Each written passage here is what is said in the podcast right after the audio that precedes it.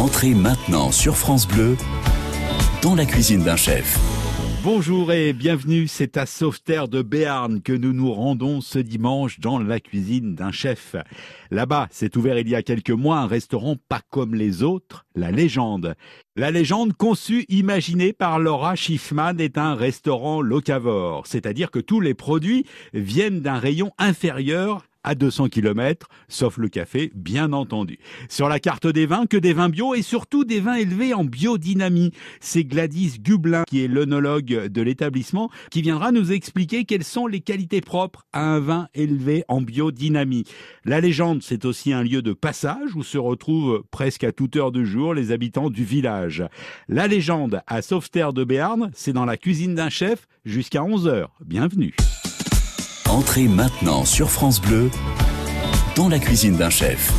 Dans la cuisine d'un chef, nous sommes euh, ce dimanche au restaurant euh, La Légende à Sauveterre de Béarn avec Laura Schiffman et Gladys Gublin. Laura, bonjour. Bonjour. Bonjour Gladys. Bonjour. Alors vous, vous êtes l'œnologue Gladys, hein, c'est bien ça. Alors on va parler de ce projet parce que c'est un projet entre guillemets euh, pas banal, ce restaurant La Légende. Laura, en quelques mots, comment il est né le projet?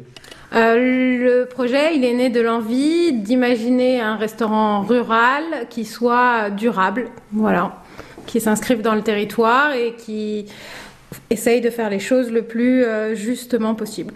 Alors dit comme ça, ça a l'air super simple, mais dans la pratique, c'est pas forcément si simple. Bah, C'est-à-dire que c'est euh, un exercice que de questionner chacune de ces pratiques euh, pour les, déjà les évaluer et ensuite se demander comment on peut faire, euh, comment on peut faire mieux. Alors ce projet, il est pas né comme ça en vous réveillant un matin, tiens, je vais faire un, resto comme ça. J'imagine qu'il y a eu un cheminement assez long?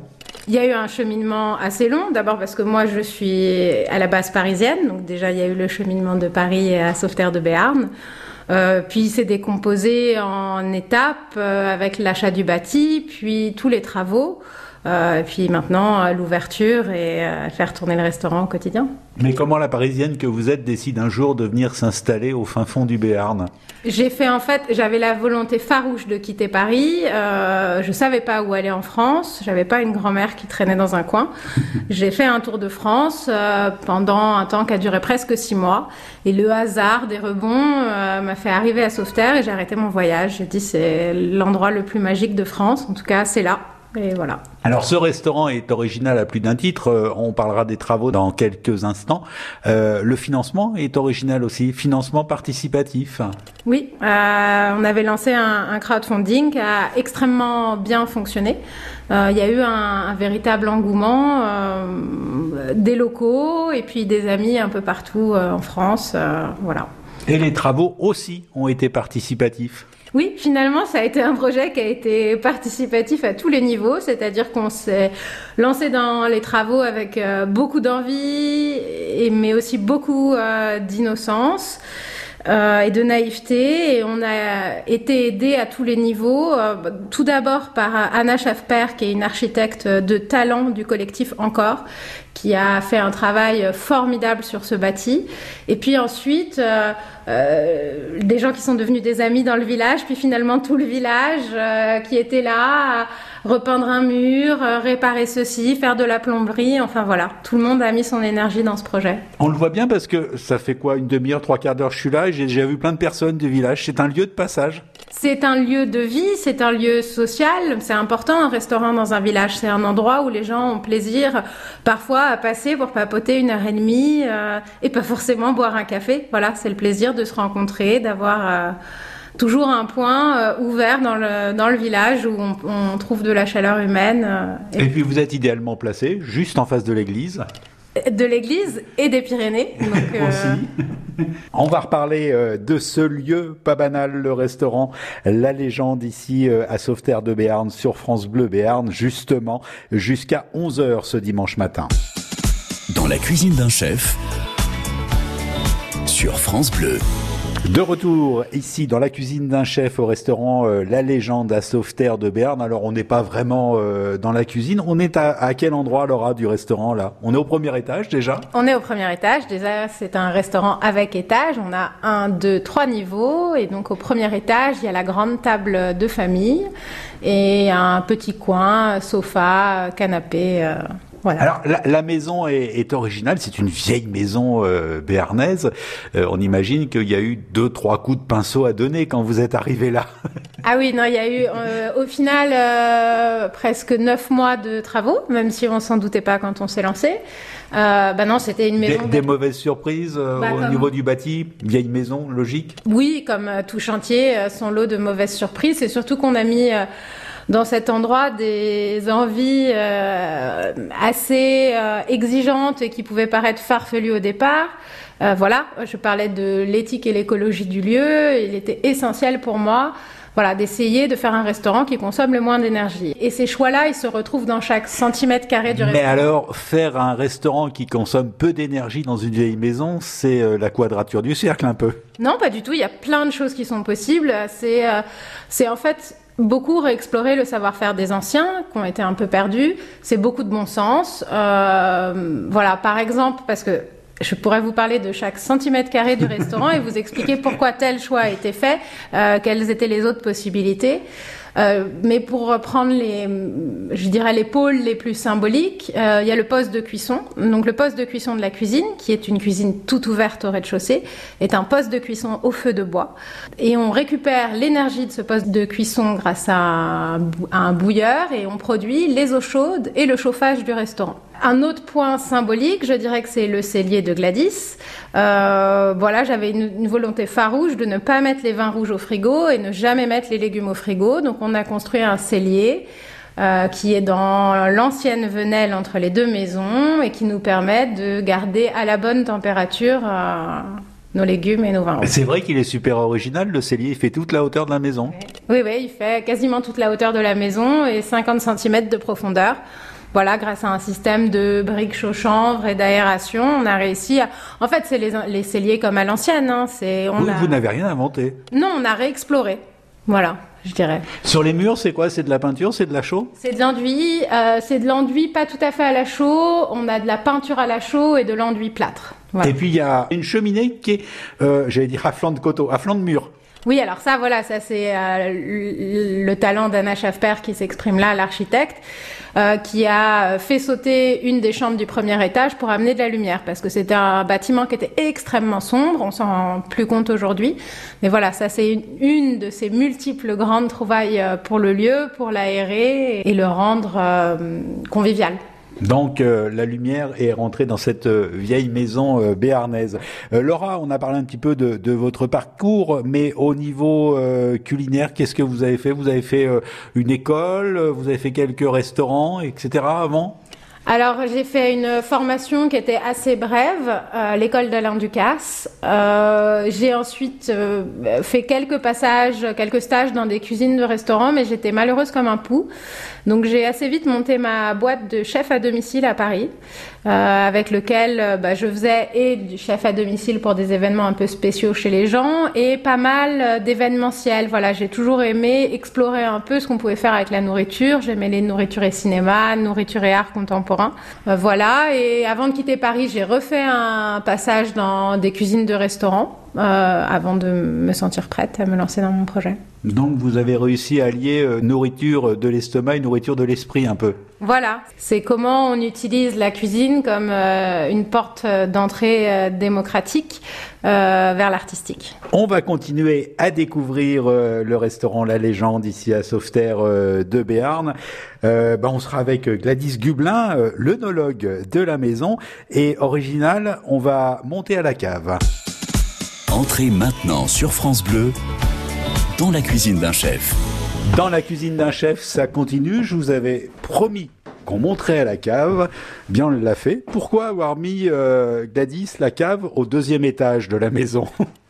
Alors bah justement, comme c'est une vieille maison et que euh, il y a certaines choses qu'on peut pas euh, vraiment changer, euh, voilà, pour l'instant, le deuxième étage c'était la zone la plus appropriée pour mettre tout notre stock de vin, bah, en plus du cellier qui est en bas. Mais c'est là il y a le plus d'espace aussi et il a fallu qu'on ben voilà, qu'on s'organise suivant l'espace qu'on avait. Est-ce que les bouteilles de vin se sentent mieux en regardant vers les Pyrénées?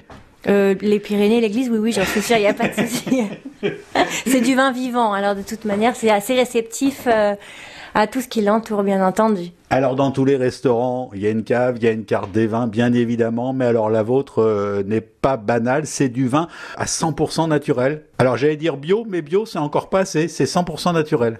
Oui, parce que le vin bio, en fait, ça décrit qu'une petite partie, en fait, de la manipulation des vins. Les vins naturels, c'est tout un univers.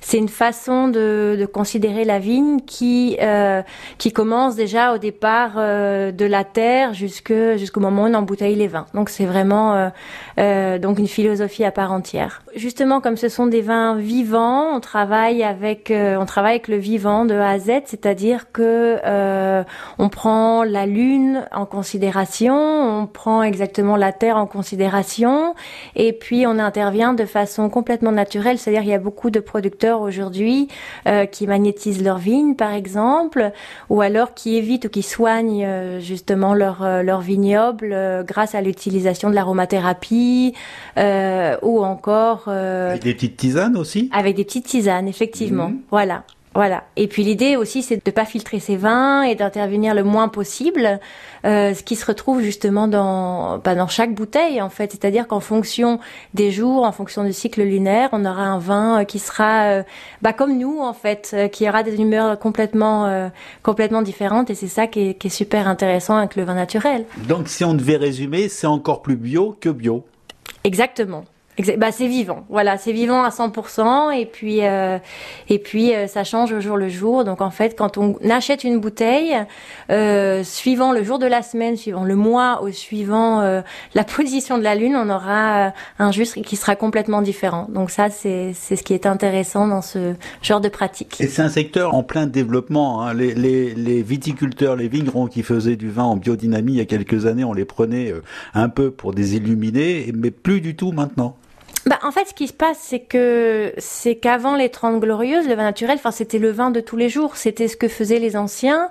Et on parlait pas de vin nature, bien sûr, parce que c'était la seule façon de faire. Donc, euh, donc voilà. Ensuite, tout ça, l'industrialisation, ça a changé beaucoup de choses. Et aujourd'hui, comme on, on, retourne justement aux valeurs sûres, et puis qu'on a compris, enfin, en tout cas, on comprend de plus en plus que il faut prendre soin de de son patrimoine et de ce qui nous entoure. C'est la suite logique. C'est pas c'est pas une mode comme beaucoup de personnes pourraient le penser, c'est vraiment euh, la seule option pour faire en sorte de, bah, de protéger et de faire en sorte aussi que, que notre terre, notre patrimoine, euh, donc euh, vieillisse bien. Voilà. Comment comment s'est fait la rencontre toutes les deux, Laura et Gladys? Euh, Un pur hasard.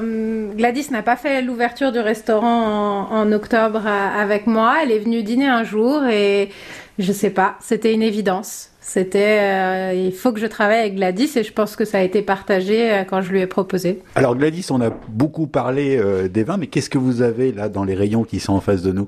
Alors voilà, ce qui se passe, c'est qu'aujourd'hui on a une, une, une, carte des vins qui représente la France entière, donc en biodynamie, mais maintenant la volonté de la légende aussi. Bah, c'est de mettre en lumière les talents, euh, les talents locaux. Et en fait, dans le Béarn, dans le Pays Basque, euh, dans la Navarre espagnole, en fait, tous les vins du Sud-Ouest, euh, il y a beaucoup de choses en fait qui sont très très intéressantes. Et ce qui se passe aujourd'hui, c'est en fait, c'est que les vins naturels, même du Sud-Ouest, n'ont pas toujours bonne réputation pour des raisons logiques. Mais bon, c'est quelque chose qui doit changer parce que vraiment, il y a des jus qui sont qui sont incroyables et il y a tout un terroir qui mérite d'être d'être découvert ou redécouvert justement. Donc essentiellement des vins du sud-ouest pour l'instant. Alors là, on a toute la France, comme je vous disais, mais là, de plus en plus, on va avoir des vins de Jurançon, des Rouléguis, euh, du côté des Pyrénées espagnoles aussi, parce que bon, c'est, ce sont des voisins. Euh, et puis euh, l'idée aussi, c'est de, parce qu'on a beaucoup de touristes aussi à la légende, c'est de vraiment de, de montrer en fait ce terroir qui est varié, qui est extrêmement varié, et qui est qualitatif. On va quitter la cave pour euh, redescendre dans les cuisines euh, ici à la légende à Sauveterre de Béarn pour euh, la suite de cette émission dans la cuisine d'un chef ce dimanche sur France Bleu Béarn. Découvrez les coulisses des établissements les plus gourmands dans la cuisine d'un chef sur France Bleu. Nous sommes de retour ici à la légende à Sauveterre de Béarn dans la cuisine d'un chef ce dimanche matin avec Laura Schiffman et Gladys Gublin. On parle bien sûr cuisine mais pas que. Laura, on va parler de vos produits, on va parler parler de ce qu'on mange euh, à la légende et puis euh, bien sûr une, petite recette. Alors l'idée de départ à la légende, c'est quand on vient chez vous, ce sont uniquement des produits de saison, bien entendu, bio j'imagine, et locaux. Voilà, c'est une cuisine qui est 100% locale, mais vraiment 100%, c'est-à-dire que je n'ai pas de chocolat, de poivre, de vanille, de sucre non plus pour les desserts. Voilà. Ouais, mais j'ai bu un café tout à l'heure. Alors c'est la seule chose que c'est la seule chose, mais vous avez bien, vous faites bien de le noter. C'est la seule chose que nous avons qui n'est pas locale. C'était un grand débat. Et, et, on travaille actuellement avec Gladys, ça peut nous prendre quelques mois encore, à faire venir le café en bateau à voile. Et nous servons par contre le café avec du miel, donc pas de sucre euh, dans le restaurant. Pourquoi le sucre est un ingrédient naturel? Oui, mais pas local. C'est pas faux. Voilà, donc euh, c'est un ingrédient naturel, mais, mais qui a un bilan carbone euh, assez élevé. Voilà, après, euh, j'estime que c'est notre travail ici de montrer que c'est possible de manger local, de montrer surtout qu'au-delà d'être possible, c'est joyeux et gourmand. Voilà, moi j'espère que les gens, après avoir dîné ici, regardent les étals des marchés un peu différemment, se disent ah mais en fait euh, le céleri rave c'est super bon, euh, le navet même cru c'est délicieux, enfin voilà. Donc euh, dans cette logique, moi je travaille qu'en direct avec des paysans qui ont des toutes petites productions. du coup, j'ai forcément une carte qui change tous les jours en fonction des arrivages parce que je peux avoir 2 kilos de poireaux et puis c'est tout. Donc voilà, c'est une cuisine du marché qui est très instinctive et, et qui n'est pas végétarienne, mais qui remet le légume à sa bonne place, c'est-à-dire au centre de l'assiette. Quand vous dites n'est pas végétarienne, il y a de la viande ou il n'y a pas de viande chez vous? Il y a de la viande chez nous. Un végétarien peut venir et, ne pas être cantonné à une pauvre salade euh, qui fait un peu de la peine. Euh, mais par contre, un, omnivore euh, peut venir ici, mangera de la viande et du poisson, mais dans des quantités qui me semblent raisonnables. C'est-à-dire que c'est pas euh, une entrecôte avec vaguement euh, trois petites choux de Bruxelles euh, au bord de l'assiette pour dire qu'on a mis quelque chose. Et si c'est une entrecôte, la viande vient bien évidemment aussi de la région. Ah non, mais c'est toujours la même logique. En fait, on n'a pas de produit qui vient au-delà de 200 km. Et encore, 200 km, c'est c'est très peu de produits qui viennent d'aussi loin, c'est l'huile d'olive en fait. La majorité des produits viennent de moins de 50 km en fait, 98% des produits. Ouais, l'huile d'olive est espagnole, donc si on prend 200 km, c'est de l'autre côté. C'est ça, l'huile d'olive est espagnole. Une petite recette, qu'est-ce que vous nous proposez? Alors moi, j'aime j'aime bien faire des choses euh, très simples. Euh, alors je vais donner deux trois petits trucs plus qu'une recette en entière. C'est bientôt la fin, mais il y a encore un peu d'ail des à aller ramasser.